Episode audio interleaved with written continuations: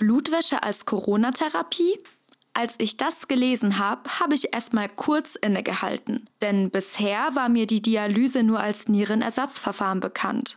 Dass man die Blutwäsche in etwas anderer Form auch als Therapie bei einer schweren Corona-Erkrankung einsetzen könnte, hat Dr. Ahmed Sheriff, Chemiker und Geschäftsführer von Pentracor, mit seinen KollegInnen herausgefunden. Er und sein Team gehen nämlich davon aus, dass Covid-Erkrankte nicht zwingend durch das Virus selbst, sondern eher durch eine Überreaktion ihres Immunsystems versterben. Doch indem man ein bestimmtes Protein aus dem Blut entfernt, könnte diese Überreaktion verhindert werden. Um welches Protein es sich handelt und wie die besondere Form der Blutwäsche funktioniert, die das Protein entfernen soll, hat mir Dr. Ahmed Sheriff erklärt. Ich bin Hanna Gräf und ihr hört Neutron, den Wissenspodcast auf M945.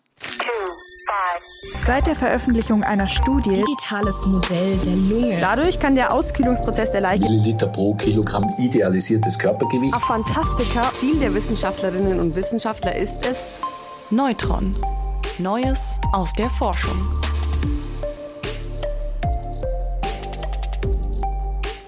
Dann fangen wir mal an.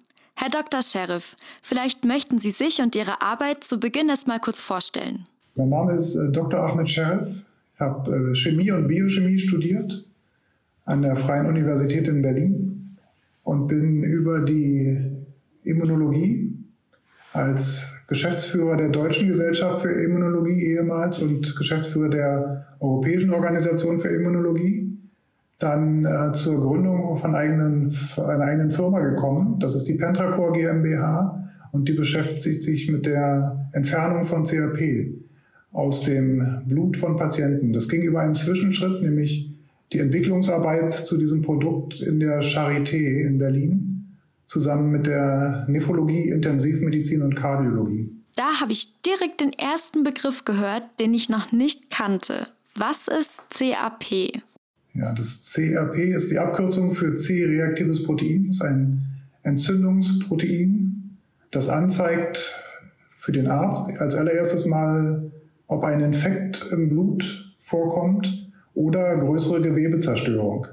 Ja, wenn Sie krank sind, dann glaubt der Arzt zuerst mal, es könnte ein Infekt sein, es sei denn, Sie hatten einen Herzinfarkt oder Schlaganfall oder einen Morbus Crohn, eine akute Pankreatitis und ähnliche Erkrankungen, wo das CRP sehr hoch geht. Das ist im Grunde ein prähistorischer Antikörper, gibt es schon seit mehr als 250 Millionen Jahren in höheren Organismen und bindet an Bakterien oder aber an sterbende Zellen und sorgt für die Entsorgung entweder der Bakterien oder der sterbenden Zellen. Und bei Ihrer aktuellen Forschung wollen Sie das CRP aus dem Körper entfernen.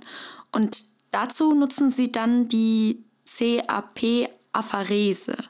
Das heißt CAP-Apherese, genau, das ist richtig. Das nennt im Grunde die Ausleitung von Blut aus dem Körper und dann äh, wird das Blut durch kleine Kartuschen, wie bei der Dialyse, äh, ge, geflutet und dabei werden Substanzen entfernt. Und die Apherese ist ein bisschen anders als die Dialyse indem sie nicht Toxine in dem Sinne entfernt, sondern Proteine zum Beispiel aus dem Blut. Man kennt es bei der Lipidapherese oder Lipidproteinapherese, wo Patienten zu viel Cholesterin im Blut haben und dann das abgereichert werden muss. Das gleiche machen wir hier sehr, sehr spezifisch für ein einziges Molekül und zwar dieses CRP. Ah, also ist die CRP-Apherese quasi eine Spezialisierung einer Dialyse, also einer Blutwäsche? Ja, genau. Wir, wir würden es in der Biochemie würden wir es eine Affinitätschromatographie nennen, was beschreibt, dass wir mit hoher Affinität, also mit hoher Zielgenauigkeit, wie bei einem Schlüssel-Schloss-Prinzip, mit einem Schloss locken und der einzige Schlüssel, der passt, ist das CRP, sodass wir praktisch nur dieses eine Molekül aus dem Blutplasma entfernen. Das ist eigentlich hier die höhere Kunst. Wir nennen es dann eine Adsorption. Okay, Schlüssel-Schloss-Prinzip kenne ich auf jeden Fall noch von Bio, aber wie funktioniert die CRP-Apherese genau? Also ein Entzündungsprotein aus dem Blut herauszubekommen, stelle ich mir irgendwie schon erstmal kompliziert vor. Das Schöne ist, es ist gar nicht so kompliziert.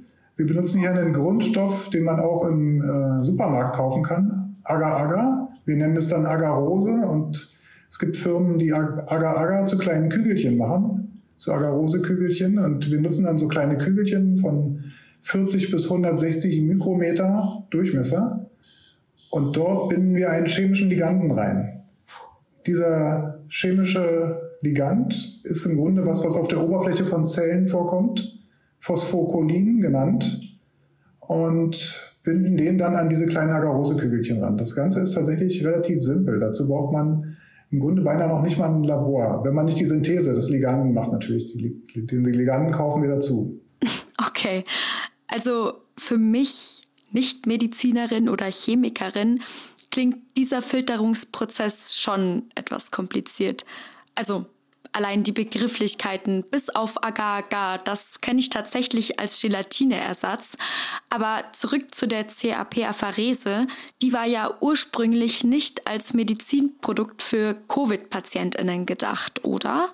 Ja, was wir, was wir wussten, schon eigentlich seit Jahrzehnten man weiß, ist, dass das CRP in Situationen, wo der Körper in Sauerstoffarmut kommt oder bestimmte Gewebe in Sauerstoffarmut kommen, wie zum Beispiel nach Herzinfarkt, wo Gefäße geblockt sind und kein Blut mehr in bestimmte Areale des Herzens kommt oder beim Schlaganfall, wo Teile des Gehirns nicht mehr versorgt werden, dass dann das CRP vermehrt erscheint. Und äh, praktisch Generationen von Forschern haben schon aufgeschlüsselt, dass das CRP an Zellen bindet, die äh, unter Sauerstoffstress geraten und zu wenig davon haben. Die Frage war eigentlich nur, wie funktioniert es und hat es, eine, hat, hat es einen positiven Effekt für einen Patienten, wenn wir das CRP in so einer Situation aus dem Körper herausziehen, zu, groß, in größeren, zu größeren Teilen. Und äh, die Fragen können wir jetzt beantworten, nachdem wir an Herzinfarktpatienten gearbeitet haben. Wieso ausgerechnet Herzinfarktpatientinnen? Herzinfarkt deswegen, weil da die meisten präklinischen Ergebnisse vorhanden waren. Man wusste, dass es bei, äh, bei Ratten, Kaninchen und Schweinen genau so funktioniert wie beim Menschen. Und bei Schweinen hatten wir schon mal gesehen, dass wir deren Herzinfarkt dramatisch abmildern können, wenn wir die einer CRP-Aphoresetherapie unterziehen. Jetzt haben wir das am Menschen auch gemacht in den letzten Jahren und haben gesehen, dass wir bei manchen Patienten das äh, Schadensareal auf Null reduzieren konnten. Und bei allen anderen, die die Therapie bekommen haben, die haben viel weniger Schaden gehabt als vergleichbare Kontrollpatienten. Und was haben Sie dann aus diesen Werten geschlossen?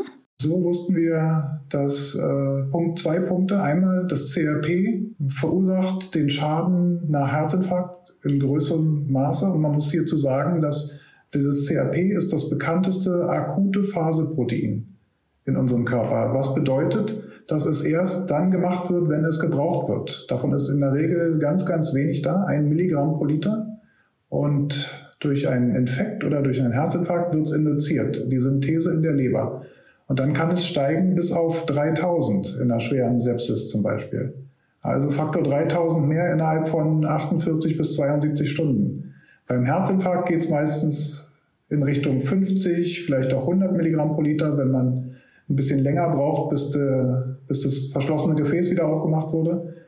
Und dann ist es sinnvoll zu behandeln, so oberhalb von 25 Milligramm pro Liter. Die Patienten profitieren. Und einige davon haben wir auf Null gedrückt. Da ist keine Narbe im Herzen zu sehen nach CRP-Aphoresetherapie. Und andere sind halt deutlich weniger. Und man kann sich ja leicht vorstellen, dass wenn das Herz beschädigt wird, dann wird Muskelgewebe umgewandelt in Narbengewebe. Das ist Punkt eins mal viel, viel schmaler als der Muskel. Das sind Stellen, die später reißen können, während das Herz schlägt. Es schlägt ja doch sehr, sagen wir mal, sehr intensiv und steht unter hoher Spannung und eine dünne Narbe kann eher mal reißen als ein dicker Muskel. Und abgesehen davon, je mehr Narbe im Herzen ist, desto schlechter ist die Funktion des Herzens. Sprich, diese berühmte Auswurfleistung des Herzens. Wie viel Blut kann es pumpen in jedem, bei jedem Schlag? Die wird verringert durch die Narbe. Und dann wird man weniger leistungsfähig. Deswegen ist es für den Kardiologen eigentlich oberstes Ziel, so viel wie möglich von der Herzleistung zu erhalten. Und das schafft er im Grunde nur dadurch, dass er das Narbenareal so gut wie möglich verringert. Deswegen immer die Hektik bei den Kardiologen nach Herzinfarkt, so schnell wie möglich den Blutfluss wiederherzustellen. Das heißt, Sie haben durch den Vergleich von Herzinfarktpatientinnen, die entweder eine oder keine CAP-Apherese erhalten haben, herausgefunden, dass die Patientinnen, bei denen das CAP aus dem Blut herausgezogen wurde, deutlich weniger oder sogar keine Schäden von ihrem Herzinfarkt und der damit zusammenhängenden Sauerstoffarmut in bestimmten Bereichen ihres Körpers davongetragen haben. Und das liegt daran, dass sich ohne das CAP sozusagen das Gewebe besser regenerieren kann und es so zum Beispiel nicht zu einer starken oder sogar zu keiner Narbenbildung kommt. Und mit diesem Wissen sind sie dann auf die Idee gekommen, dass eine CRP-Apherese auch Corona-PatientInnen helfen könnte, oder? Ja, genau. Das war, das hat unser Erstaunen ausgelöst Anfang letzten Jahres als wir die Berichte aus China gesehen haben hinsichtlich SARS-CoV-2, so heißt ja der Coronavirus. Und bei Covid-19 sehen wir, dass der Körper sehr, sehr viel CRP produziert, viel mehr als beim Herzinfarkt. Fast schon so, als würden die Patienten einen starken bakteriellen Infekt haben. Was wir aber wussten, war, dass Viren CRP eigentlich nicht in größerem Maße induzieren. Also wir sehen vielleicht 20, 30 Milligramm pro Liter in einem viralen Infekt, aber nicht 100, 200, 400, 500. Und das war bei den Corona-Patienten oder bei den Covid-Patienten zu sehen, dass die in Richtung 400, 500 gehen, wenn es richtig schwere Fälle werden. Und dann haben Sie sich die Frage gestellt, wie bei Corona-PatientInnen so ein hoher CRP-Wert zustande kommen kann. Ja, da haben wir uns gefragt, wie kann das sein, dass ein Virus so viel CRP auslöst? Dann haben wir uns gedacht, aus unserer Erfahrung heraus, irgendein Gewebe muss jetzt unter Sauerstoffarmut geraten sein. Und da die Lunge zerstört wird bei Covid-Patienten, haben wir vermutet, dass es wohl die Lunge sein muss. Dann haben wir geguckt, was die ganzen Röntgenaufnahmen, die damals berichtet wurden, gesagt haben. Und da hat man gesehen, dass Wassereinlagerungen sich in der Lunge sammeln. Sprich, in diesen Lungenbläschen, in den kleinen Lungenbläschen, ist plötzlich kein Sauerstoff mehr zur Verfügung, weil ja Wasser da drin steht oder eine wässrige Lösung, Mucos genannt, die sich da drin befindet. Das heißt, die Lunge selber gerät unter Sauerstoffarmut. Und das ist ja das genau das gleiche wie beim Herzinfarkt oder Schlaganfall. Gewebe gerät, gerät unter Sauerstoffarmut. Die Zellen schalten ihren Stoffwechsel um von dem aeroben Stoffwechsel unter Sauerstoffverwendung auf anaerob, Dort wird noch Zucker verwendet, kein Sauerstoff mehr. Das heißt, die Energieverfügbarkeit sinkt um den Faktor 16. Man hat plötzlich statt 32 Energiewährungen nur noch zwei zur Verfügung für jedes Molekül Zucker.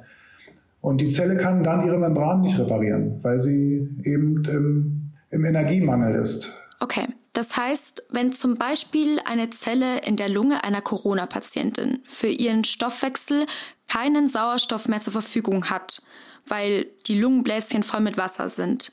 Dann muss sie sich auf Zucker umschalten. Aber wenn sie nur Zucker verstoffwechseln kann, steht ihr nur noch wenig Energie zur Verfügung und die reicht vor allem nicht mehr aus, um ihre Membran, also ihre Schutzhülle zu reparieren.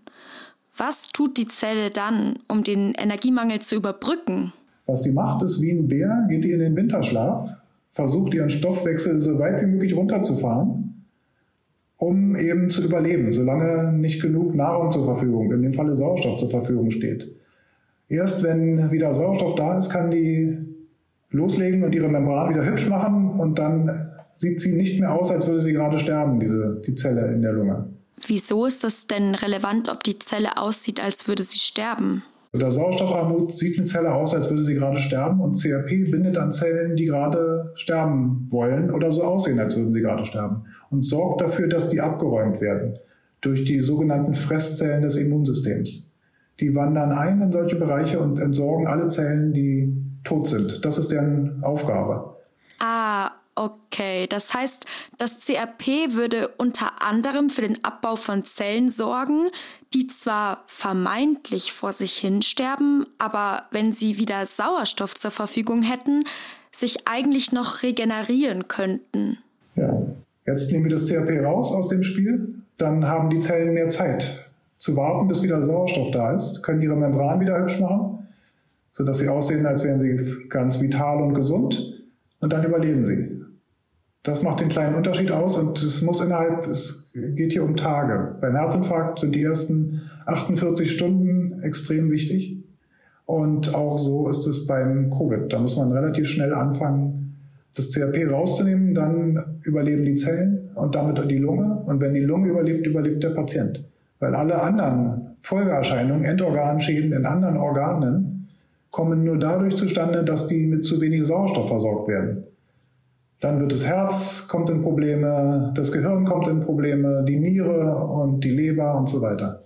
Okay, so langsam verstehe ich, inwieweit es theoretisch helfen kann, CAP aus dem Körper von Corona-PatientInnen zu entfernen.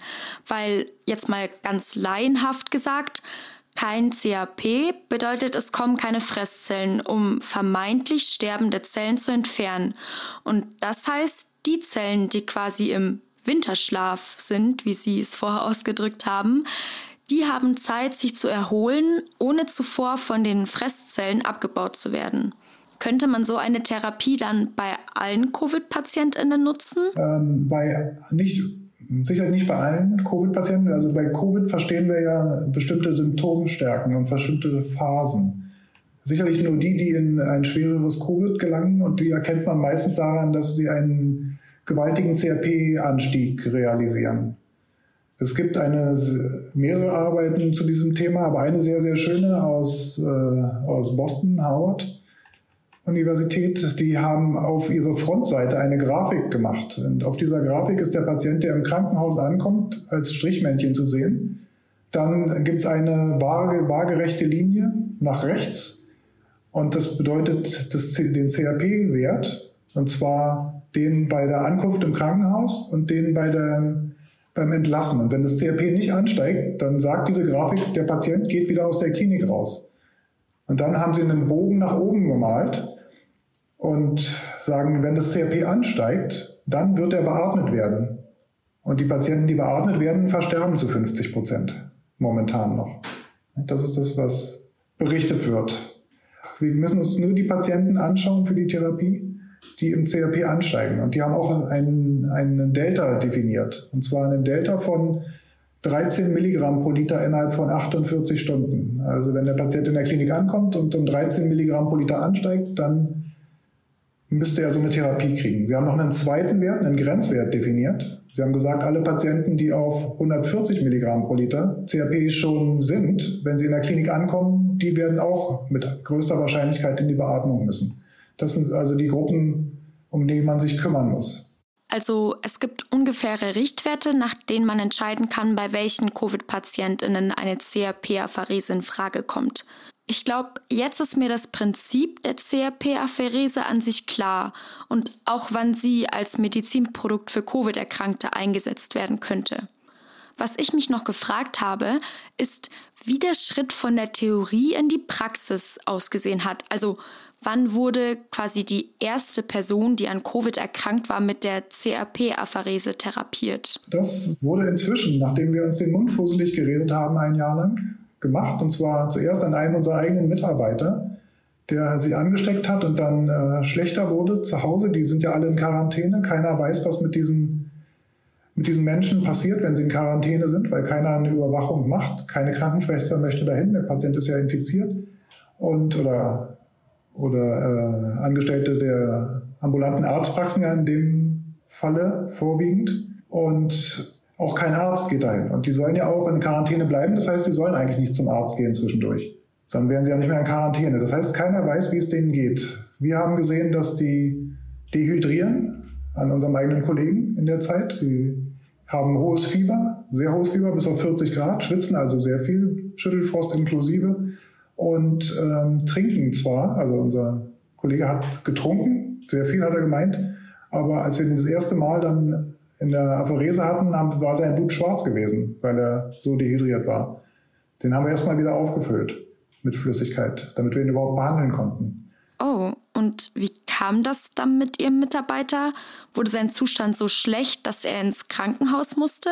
Oder wie genau ist das mit der CRP-Apherese bei ihm abgelaufen? Den haben wir tatsächlich überhaupt gar nicht im Krankenhaus behandelt, sondern ambulant in der Dialysepraxis. Und zwar viermal. Er hatte diesen berüchtigten CRP-Anstieg noch zu Hause. Seine Blut Sauerstoff-Blutsättigung war nicht mehr 98 Prozent, sondern nur noch 89 Prozent. Nach Definition wäre er eigentlich schon fast beatmungspflichtig gewesen, stand aber noch auf zwei Beinen und konnte sich noch alleine in seinem eigenen Auto durch die Gegend bewegen. Was eigentlich nur anzeigt, dass er nur noch sehr flach geatmet hat. Seine Lunge haben wir röntgen lassen und sie hat die Wassereinlagerung gezeigt. Leichte Narbenbildung war auch schon zu sehen. Dann haben wir ihn viermal behandelt. Am vierten Tag war er so fit, dass man seine Stimme wieder vernehmen konnte. Vorher konnte er praktisch gar nicht sprechen, weil er sofort husten musste und war unglaublich schlapp. Und am Silvester letzten Jahres war die letzte Behandlung, die wir bei ihm gemacht haben. Dann haben wir ihn mit zwei schweren Einkaufstüten nach Hause geschickt, die hat er alleine rausgetragen, konnte sich versorgen. Er konnte ja zwischendurch nicht einkaufen gehen, wie man sich vorstellen kann. Und insofern haben wir gesehen praktisch, wie er von Minute zu Minute besser wurde. Und hat, oder besser gesagt, wie hat sich sein CRP-Wert mit der CRP-Apherese verändert? Und der ist zwischendurch tatsächlich noch erst nochmal angestiegen. Wir haben ihn in der Anfangsphase gehabt, haben jeden Tag da 70, 80 Prozent des CRPs aus ihm rausgezogen. Und er ist zwischendurch auf 131 Milligramm pro Liter CRP gewesen. Das wäre ein Wert, der praktisch schon am Schwellenwert gewesen ist. Die, der Anstieg war sowieso schon dramatisch. Das heißt, er hätte insgesamt ohne die CRP-Apherese weit über 200 Milligramm pro Liter CRP gehabt und wäre wahrscheinlich anhand der Röntgenbilder die Lunge war schon, zeigte schon Zeichen der Beschädigung, wäre es schlimm geworden. Wir haben ihn danach nochmal röntgen lassen, nach der ganzen Therapie, eine Woche später, und seine Lunge sah wieder komplett normal aus. Die ganzen weißen Flecken von anfänglicher Fibrose, also Narbenbildung und Wassereinlagerung waren weg. Dann habe ich ihn noch ins Deutsche Herzzentrum Berlin geschickt zur Überprüfung seines Herzens, weil jetzt relativ viele Patienten auch Schäden am Herzen zurückbehalten, Entzündungen im Herzbeutel oder auch Narben im Herzen, kurioserweise. Und auch da ist alles normal. Das heißt, mit relativ wenigen Behandlungen hat sich sein Zustand sehr schnell verbessert und es waren augenscheinlich keine der normalerweise zu erwartenden Schäden vorhanden. Genau. Unser Kollege ist praktisch eine Woche später schon wieder die drei Treppen hoch in unser Büro gelaufen mit Gepäck. Dem ging es tatsächlich recht schnell wieder gut nicht ganz fit, aber recht gut. Und dann hat hier ein Krankenhaus in Berlin, das Krankenhaus Havelhöhe in Klado, die sich unsere Geräte und den Adsorber gekauft haben für die Behandlung von Herzinfarktpatienten. Der hatte auch vernommen, dass Covid wahrscheinlich auch funktionieren würde, ohne jetzt äh, tief in der Materie drin zu stecken, hat er dann mal eine Patientin behandelt die er eigentlich schon als sehr, sehr schweren Fall betrachtet hat. Nach zwei Behandlungen ging es der wieder so gut. Und äh, von da an hat er, schließt der Patienten ein. Das ist jetzt gerade zweieinhalb Wochen her. Wir haben jetzt den neunten oder zehnten Patienten, der bei ihm behandelt wird. Praktisch täglich, der schließt so gut wie jeden, der in diese Klinik kommt, soweit ich gehört habe, ein in die CRP-Apherese, weil es diesen Patienten besser geht. Es ist eben, er hat, die, er hat nicht mehr 50 Prozent Todesrate bisher unter CRP-Apherese, aber sie sind klinisch alle besser geworden. Und zwei von denen äh, werden gerade entlassen. Wir reden über zweieinhalb Wochen. Nicht? Wir reden nicht über Monate, sondern zweieinhalb Wochen. Zwei von denen, die auf der Intensivstation waren, mindestens eine von denen, die entlassen werden, wurde beatmet. Die werden gerade entlassen oder sind schon entlassen worden. Und den anderen geht es besser. Und sie sehen nicht so aus, als würden sie sterben. Das klingt auf jeden Fall nach einer vielversprechenden Therapiemöglichkeit für Personen, die stark an Covid erkrankt sind. Ja, das sind, ist immer noch anekdotisch, sind immer noch Einzelfälle. Ja, man darf nicht zu hoch loben, aber also bei 50 Prozent normalerweise versterben unter Beatmung ist es immerhin schon mal ein Zeichen, dass das wahrscheinlich eine, äh, die Theorie mit der Praxis übereinstimmt. Dann drücke ich ganz, ganz fest die Daumen, dass die CRP-Apharese weiterhin erfolgreich im Einsatz bei schweren Covid-erkrankten Menschen bleibt und bedanke mich hiermit ganz herzlich für das Gespräch und Ihre Zeit. Ja, sehr gerne. Neutron. Neues aus der Forschung.